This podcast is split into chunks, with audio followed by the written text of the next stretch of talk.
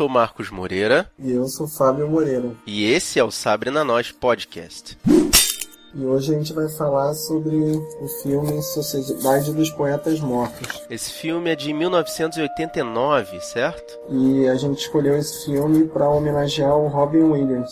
Que, Deus o guarde, foi para o mundo dos mortos mais cedo do que o normal, porque infelizmente, vítima da própria depressão, ele se matou. Como eu já disse, vá em paz. Espero que esteja num bom lugar e descansando.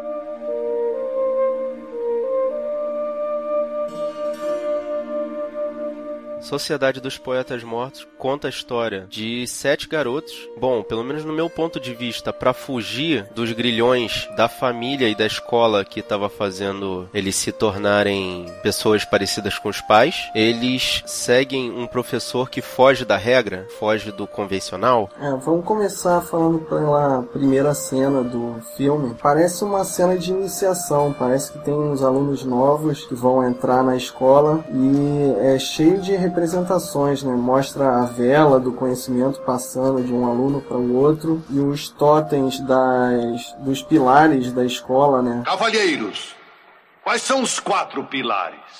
Tradição, honra, disciplina, mérito. Que na verdade, depois de é, alguns minutos de cena, toda a cerimônia de iniciação, imagino que do ano, né, letivo da escola, é muito engraçado ver, na verdade, eles apesar de serem pessoas de, ou pelo menos aparentemente pessoas de nível, pessoas bem apessoadas, pessoas abastadas, eles tentam fugir pro lado da revolta, dizendo que não, os quatro pilares são a trapaça, o horror, a decadência, o excremento. Não, e o esquisito é como mostra crianças fumando, porque hoje em dia filme nenhum mostra mais nem adulto, nem criança, não mostra ninguém fumando. Precisa estar tá muito dentro de um conceito de transgressão e tal. E para eles lá é coisa normal, né? Mostra todo mundo fumando cigarro, cachimbo. Ah, mas primeiro que é um filme de 1989, ainda não tinha tanto essa regra de os filmes serem politicamente corretos. Hoje em dia que tem essa coisa do politicamente correto, eles mostram atitudes tipo o cara que para de beber, o fumante inveterado que para de fumar. É, isso foi uma coisa que me chamou a atenção, né? Que são garotos, são devem ter 15, 16 anos. Né? E, e na sequência mostram vários várias aulas, né?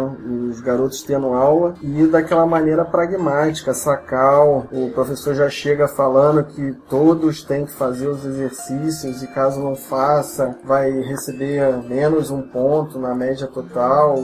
E ainda fala: não me enfrentem, não tentem me desafiar. É, mas isso é para demonstrar a dificuldade da própria aula, da escola, mostrar a pressão que eles sofrem para poder ter o desempenho excelente que eles têm. A escola demonstra o tempo todo a suposta excelência dela através dos professores que cobram muito, que exigem tudo dos alunos, exigem o máximo deles, colocam punições muito severas caso eles tentem burlar as regras da escola. Isso é, é para mostrar que é exatamente a, a contradição. Para aquele professor que vai começar a lecionar inglês, substituindo um outro professor que já era bem tradicional da escola. O interessante é que o Robin Williams, né, que faz o personagem do professor de inglês, o John Keating, ele era um ex-aluno, né? Ele parece que ele lecionava na Inglaterra e foi chamado para substituir o antigo professor de inglês e parece que foi meio assim, sem uma discussão, né? Ou será que ele enganou o diretor né, para conseguir dar aula? Eu acho que ele não enganou o diretor. Eu acho que na verdade foi uma a questão da referência. Ele dava aulas numa boa escola da Inglaterra e ele havia sido um aluno da Welton, que é a academia, a escola que ele passa a lecionar. Então, mas será que na Inglaterra ele já dava aula desse jeito? Porque caso desse aula desse jeito, ele chamaria atenção, né? De uma maneira negativa, porque provavelmente ele dava aula numa outra escola tradicional, né? Imagino que sim. Ele deve ter ou disfarçado muito bem na outra instituição, ou simplesmente eles acreditaram na questão dele ser um ex-aluno e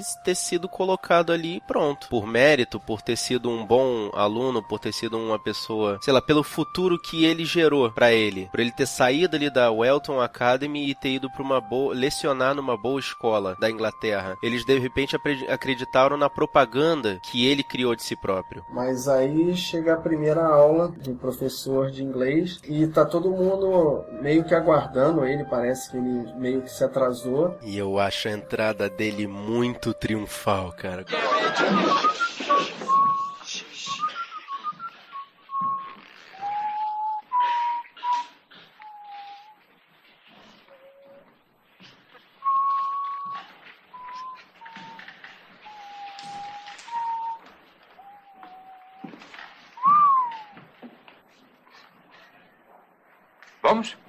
Vambora, vamos sair. É, vamos começar a aula do lado de fora da sala. muito bom. E é muito interessante, é uma da, é a parte do carpedinha, né? Carpe. Ouviram? Carpe. Carpe diem. Aproveitem o dia, rapazes. Tornem suas vidas extraordinárias. É quando ele vai pro salão de fotos antigas e ele mostra a foto dos alunos antigos, que são jovens, mas como a, a escola é muito antiga, provavelmente tá todo mundo morto. E ele chama a atenção, né? Que ele mostra vários jovens ali sorrindo, esperançosos e que o tempo dos caras já passou, né? A proposta do filme é exatamente essa, é demonstrar o que eles colocaram lá como carpe o aproveite o dia. Ele mostra a foto de um monte de ex-alunos que já estiveram naquela instituição, se formaram com honra, é, cada um seguiu o seu destino, mas depois de muito tempo ele, pelo menos, supõe que esses adultos formados pela Welton Academy acabam descobrindo que não fizeram o que eles queriam. Então ele coloca os alunos ali naquele frente àquele quadro de ex-alunos exatamente com a mensagem de esses caras aqui já estão mortos, eles tiveram todas as chances do mundo e agora não existem mais. Então vocês têm que fazer o que eles não fizeram. Vocês têm que fazer o que vocês gostam, o que vocês amam, o que fazem vocês felizes. E de uma maneira bem clara, né? Porque o adolescente normalmente acha que é imortal, que tem muito tempo para si, que vai viver para sempre. E de uma maneira chocante até, né? Ele mostra que a vida é finita, né? Que a pessoa tem que correr atrás do que quer e não pode só seguir as regras, né? Impressionante nessa cena especificamente do salão, o começo da primeira aula, que ele menciona um poema de Walt Whitman, referenciando Abraham Lincoln, dizendo, ó oh, capitão, meu capitão, que na verdade é o Walt Whitman mencionando o capitão Abraham Lincoln. E ele deixa claro que ele gosta de ser chamado, né, de ó oh, capitão, meu capitão. Tanto que tem a cena do, da, do gramado que os alunos só conseguem parar ele quando, quando falam, chamam ele de capitão. Mas aquilo é, aquilo é uma provocação, na verdade ele está tentando tirar os alunos o tempo inteiro do lugar comum, não só com aquelas aulas fora do normal. Até a hora quando eles vão falar com o professor fora do ambiente da sala de aula, ele tenta tirar eles do conforto, do lugar comum deles. É o tempo todo ele provocando a mente dos garotos para fazer deles alguma coisa diferente.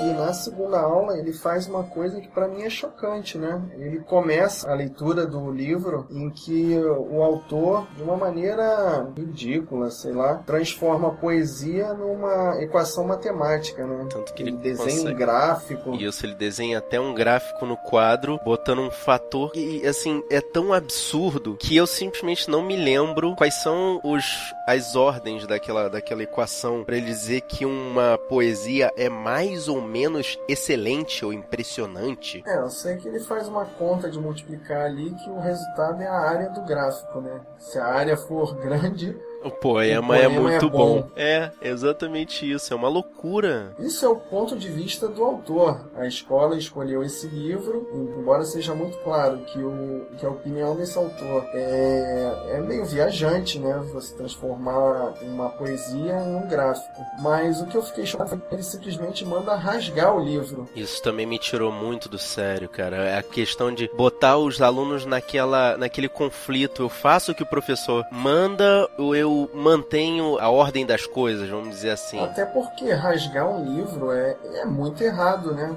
Poxa, se você não concorda, tudo bem. Agora fica parecendo aquela caça às bruxas onde se queimava os livros que não concordavam com as ideias da época, né? Isso não é a Bíblia, não vão pro inferno, não é? Eles podiam simplesmente fechar os livros e jogar eles fora, talvez guardar eles no armário e nunca mais usar aquele Ou livro. então simplesmente pular o capítulo, né? Falava, isso aí é uma viagem, esqueçam esse capítulo e vamos começar a, ler as poesias, a estudar a poesia de uma maneira mais. da maneira que o professor Humana. acha certa. Naquele momento ali, já que ele estava expondo um ponto de vista fora do tradicional, eu acho que ele estava querendo que os alunos deixassem de calcular, vamos dizer assim, o poema, como ele mesmo falou depois em várias passagens do filme, pensar por si próprios, ler aquele poema e ver a sua impressão do poema e não fazer um cálculo matemático para ver se ele é excelente ou não. Não importa o que os outros digam. Palavras e ideias podem mudar o mundo. Bom, aí depois das aulas, o- os alunos ficam encantados com esse professor, né, diferente, e vão atrás do anuário, que realmente o professor foi ex-aluno da escola. É, e também aquilo é uma forma de desmontar o mito do próprio professor. Eles encontram um professor que é um ponto fora da curva e eles tentam desmistificar aquele mito que ele criou para si próprio. Tanto que o professor não deu aquilo como referência em momento nenhum. Só nas aulas dele é que ele tentava, durante o relacionamento, claro, né, durante a passagem do filme, ele tentava provocar, fazer um personagem, criar uma situação. E os alunos, como adolescentes rebeldes que tentam desafiar os seus tutores, desafiar os seus depois os seus pais, inclusive, eles tentam desmontar o mito do professor. Eles pegam o anuário exatamente para ver como ele era na época em que ele estava dentro da escola. Então, e no anuário é citado a Sociedade dos Poetas Mortos, né? E é aí que chega o motivo do filme. em que eles param o professor e vão perguntar o que, que é isso, o que, que você fazia na época que você era estudante. E a resposta dele é a resposta mais surpreendente do mundo para aquelas crianças, né? Cavalheiros, podem guardar um segredo? Claro. Os poetas mortos eram destinados a sugar a essência da vida. É uma frase de Thoreau que invocávamos no início de cada reunião. Nos reuníamos na caverna indígena e nos revezávamos lendo Thoreau, Whitman, Shelley, os grandes, e até alguns poemas nossos. E no encantamento da ocasião deixávamos a poesia exercer a sua magia.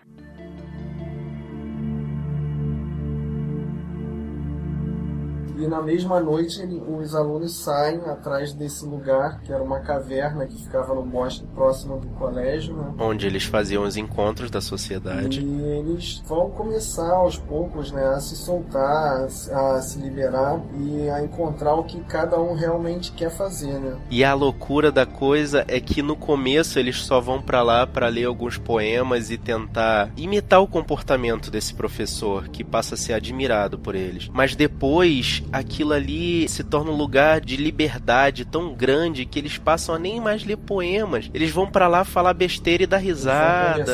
tem uma hora que eles levam umas meninas pra tentar incluir no grupo, né? É, e é bem legal que no meio dessa, dessa confusão que eles criam, aquele rapaz, o. passa a se autodenominar Nuanda. Eu achei muito maneiro o nome dele. Nuanda, que é, é o, Charlie, o Charlie Dalton. O cara que inicialmente ele já é o personagem mais solto da turma. Ele já é um, um aluno não convencional. Que a motivação dele acaba sendo querer ser expulso da, do colégio, né? Ele faz de tudo pra ser expulso, até que no final ele consegue. Na verdade, ele já se considerava uma pessoa que não pertencia àquele grupo lá. Fez de tudo e de todas fez tanto, né, que foi expulso. Efetivamente, é isso aí. Tanto que ele não aparece na cena final. E a gente tem o personagem que eu acho mais interessante, Todd Anderson, feito pelo Ethan Hawke, que ele é um garoto que já tinha, que tinha um irmão já tinha passado pela escola Ele vive na sombra do irmão o tempo todo, porque o irmão, pelo que conta o filme, foi um grande exemplo, foi uma pessoa excepcional, que também se formou com mérito na Welton Academy. Então ele vive à sombra do irmão. E Ele é um garoto tímido. Com certeza não recebe muita atenção dos pais, porque tem uma cena em que é o aniversário dele e ele recebe um conjunto de, de escritório e o outro rapaz pergunta para ele por que que ele tá triste e ele fala que recebeu esse conjunto no ano passado também. Todd, eu acho que está subestimando o valor desse estojo. O quê? Afinal, quem ia querer uma bola de futebol ou de beisebol? Ou um carro. É, ou um carro, se pudessem ganhar um estojo tão formidável quanto esse. Olha, se eu fosse comprar um estojo para mesa duas vezes, eu provavelmente compraria esse. As duas vezes. Aliás, o formato dele é bem aerodinâmico, não é? Dá para sentir. Esse estojo quer voar. Os pais não dão a menor atenção para ele e isso dá para ver muito claramente tanto pelo presente quanto pela reação dele ao presente. Ele não dá valor nenhum pro presente. Ele falou que nem gostou do primeiro. É, e nem gostou do primeiro, exatamente. E também não fez tanto ele não gostou, tanto ele se, se sentiu mal com a questão dos pais não darem atenção que ele não gostou do presente quando recebeu pela primeira falou. vez e não falou isso pros pais, né? Ou seja, não havia nenhum canal de comunicação entre eles, entre ele e os pais. Claro com todos os alunos, né? Parece que é era um, o filme retrata uma época que não havia diálogo entre pai e filho. Né? Os pais decidiam o futuro do filho e o filho tinha que seguir cegamente o que foi decidido para ele. Foi exatamente o que você falou. Os filhos eram tinham as vidas já todas determinadas pelos pais e de uma certa forma aqueles garotos que estavam naquela escola estavam tendo uma chance que os pais de repente não tiveram. Então os pais estavam alcançando os sonhos deles através dos filhos. E daí a pressão, daí o, o excesso de disciplina, de a própria pressão psicológica, toda aquela situação que é agressivamente claustrofóbica. Você passa uma boa parte do filme sentindo a pressão daquelas crianças que os pais exerciam, né, o tempo inteiro, até no começo do filme, desde a cerimônia até o final, você percebia que os pais deles, mesmo quando mencionados, eles representavam uma autoridade muito é, forte. Esse filme é um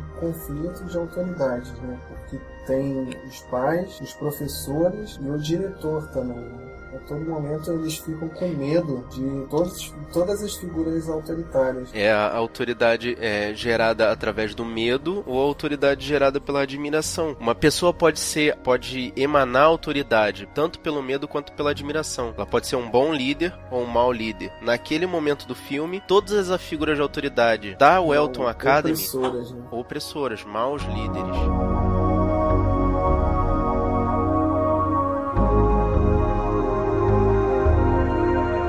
Totalmente oposto ao professor, né? Que exercia uma autoridade nos alunos, mas de uma forma em que os alunos foram conquistados, né? Na verdade, também é uma questão não só do conflito de autoridade, é o conflito de gerações. São os filhos querendo ser diferentes dos pais. Não só diferentes do que eles estão mandando ser, mas diferentes, ponto. Descumprir as ordens que os pais dão, tentar passar por cima das ordens dos pais, tanto que em determinado momento, um dos personagens, o Neil Perry, que é feito muito maneiramente pelo Robert Sean Leonard, ele quer ser ator, toma coragem e até conversa com o Todd Anderson, dizendo: Eu sempre quis ser ator, é o que eu sempre quis na minha vida. Eu adorei, eu sempre adorei se atuar. Ele consegue passar no teste, né? Vai fazer o personagem principal da peça. Diga-se de passagem Shakespeare, muito boa a peça, Sonhos de uma Noite de Verão. Para poder fazer a peça, ele falsifica uma carta do pai, ou seja, o tempo todo existe tanto o conflito de autoridades quanto o conflito de gerações. O conflito de gerações também é demonstrado quando Neil consegue o papel na peça que ele vai interpretar e aparece o pai dele, né? É, no dia anterior da peça dizendo que ele não vai participar da peça porque o pai tá mandando e é para ele largar essa besteira de teatro. O interessante é que ele conversou com o professor primeiro, né? E o professor aconselhou ele a falar com o pai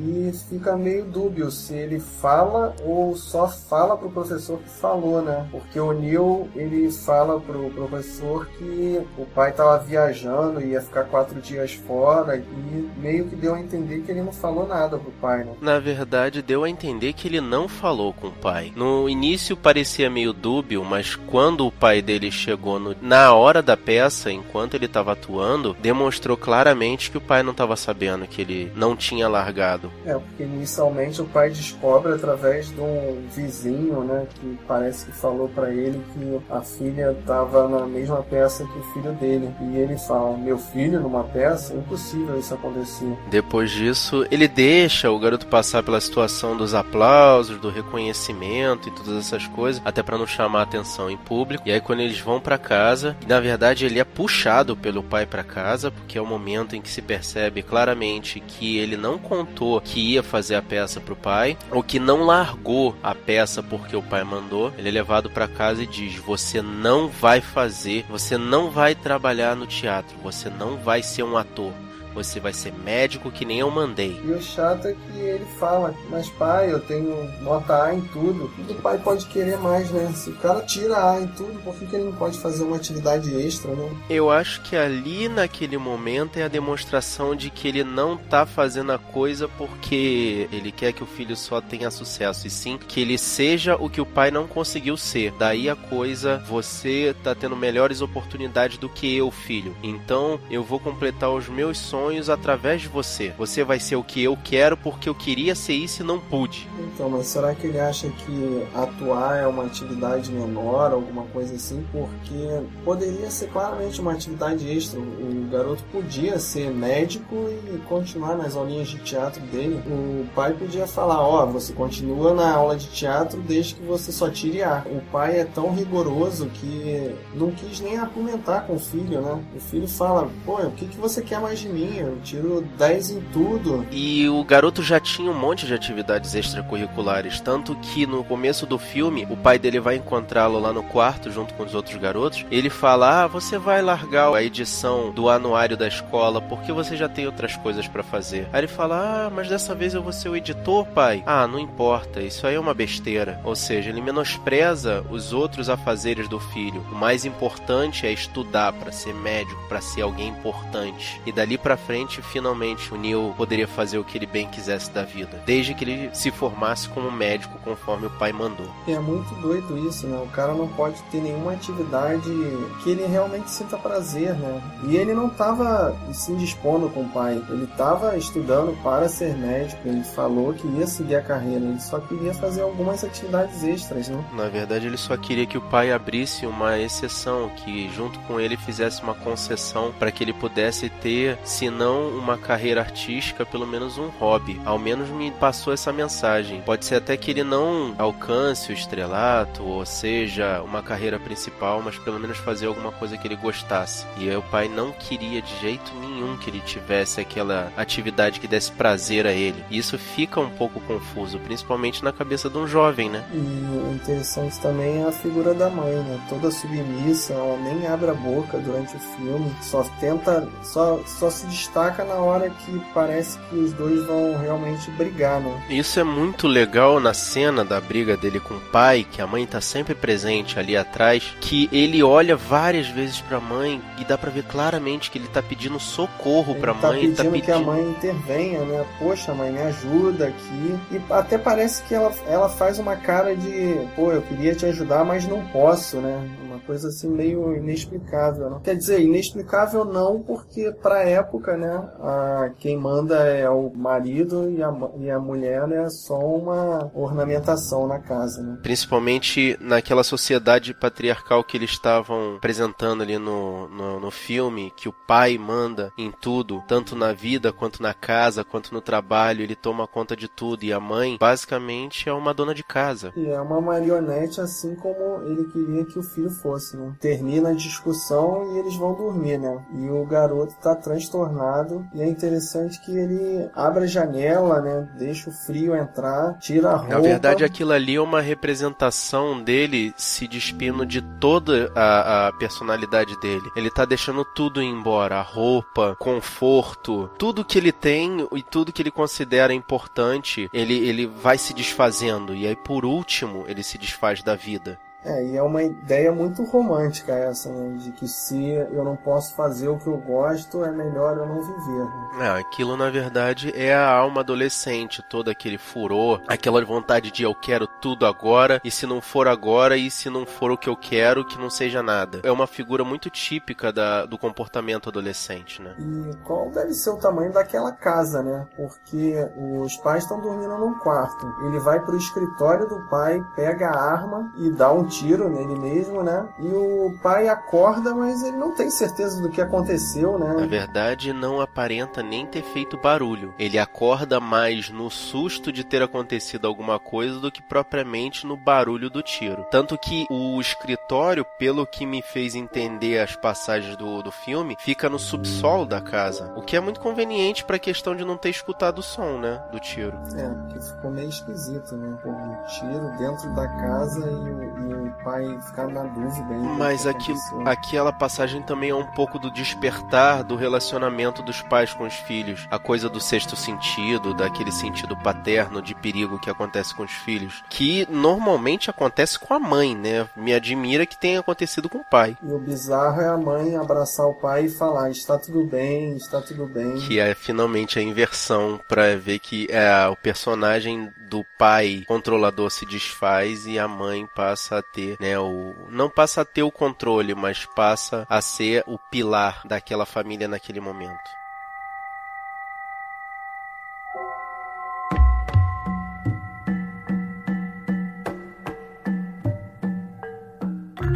Aí temos que achar um culpado, né? O pai fica possesso da vida com o professor, né? E vai solicitar ao diretor que seja feita uma sindicância para punir os culpados. O diretor já não estava nem um pouquinho com vontade de botar o professor Keating como bode expiatório, por ele já ter um comportamento fora do padrão da escola, né? E eles obrigam todos os alunos a delatar o professor e falar que o professor influenciou eles e que a provável causa do suicídio do garoto foi as mais influências do professor. Que sempre tem o primeiro a delatar a situação toda, né? O Richard Cameron, que fazia parte, faz parte da sociedade, ele é o primeiro a delatar porque ele também é um covarde. Durante o filme você percebe claramente que ele não adere ao comportamento transgressor do que os outros alunos aderem, copiando o exemplo do professor Keating. E ele aconselha os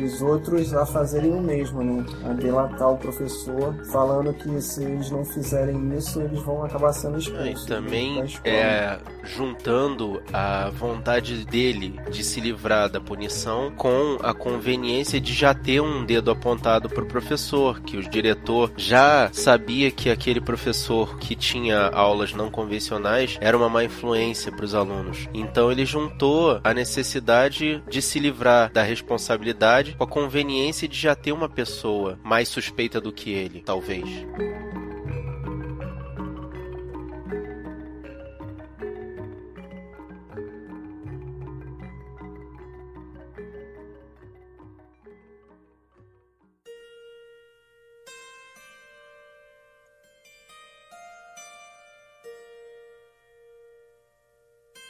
Bom, aí o professor é demitido e o diretor vai substituir ele nas aulas de inglês. E aí é o momento da apoteose do professor Keating, que... Que meio que faz de propósito, né? Ele, ele, ele invade a Claro. aula do diretor com a desculpa de que vai pegar os utensílios pessoais. É uma forma de provocação também. Ele dizer que mesmo mesmo tendo sido demitido, ele vai lá, nem que seja pra dar aquela olhada final nos alunos e também provocar o professor dizendo, ó, esses garotos são meus, sei lá, esses alunos são meus, são minha cria, minha criação. E enquanto ele tá pegando as coisas dele, ele dá uma olhada pro Anderson, né? Meio que com aquele olhar de pedindo ajuda, né? Pedindo. ou tentando se despedir, né? Eu, pelo menos, interpretei pela questão realmente da despedida. Aparentava estar meio se despedindo e meio pedindo, assim, pra ele, não sei, chamar uma atenção, fazer alguma coisa. Tipo, aquele era o momento de finalmente se demonstrar que eles não iam se render ao novo professor, à demissão do professor Keating. Então, mais uma vez, o professor botando lenha na fogueira, né? E cara, é muito legal, porque no último momento, quando o professor já tá com a mão na maçaneta indo embora, Senhor Keating, eles forçaram todo Silêncio, mundo a assinar. Anderson. Por favor, acredite em mim. é Eu verdade. acredito em você, Todd. Saia, Sr. Keating. Mas a culpa não foi dele. Sente-se, Sr. Anderson. Mais uma indisciplina dessa e qualquer um será expulso desse colégio. Saia, Sr. Keating. Eu disse saia, Sr. Keating.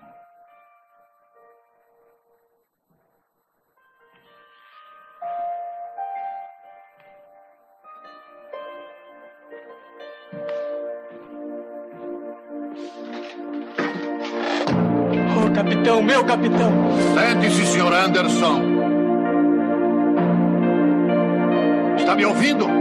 Sente-se. Sente-se. Esse é seu último aviso, Anderson. Como se atreve? Está me ouvindo? Ô capitão, meu capitão. Senhor Street, estou avisando. Sente-se.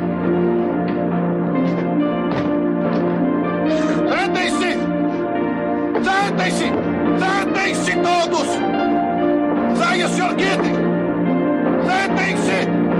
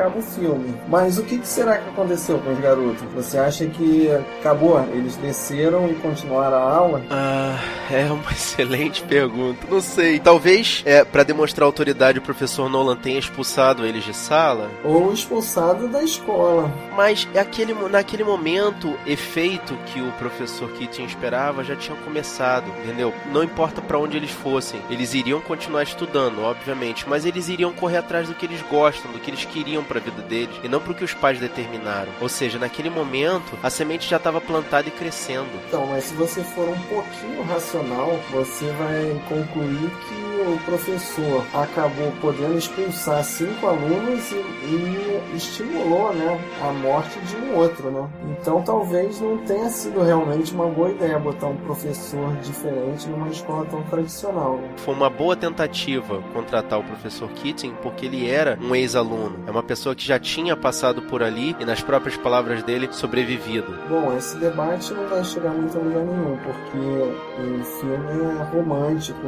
as ideias são meio que inconsequentes, né? Você não pode ver uma racionalidade nessa cena final, né? Ah, mas a gente pode pensar que esse filme deu origem a muitos professores. Quem sabe um desses alunos que saíram, começaram nessa sociedade dos poetas mortos, não foram de repente professores ou tutores de alguma coisa que eles gostassem de fazer. De repente, até atores ou outros exemplos que poderiam ser seguidos. Nunca se sabe. É, mas com certeza se isso acontecesse ia ser uma decepção para os pais, né? Bom, a gente escolheu esse filme porque, na minha opinião e do, do Marcos, esse é o melhor filme do Robin O Williams. melhor filme do Robin Williams. Porque também é um filme sério, né? Ele, ele atuou muito, ele fez muitos filmes de comédia e não passam muitas mensagens. Na verdade, né? ele fez um monte de filmes que, pelo menos na nossa concepção, são bons filmes para sessão da tarde, são comédias relativamente leves, que mostram o lado dele que é, tem muita origem no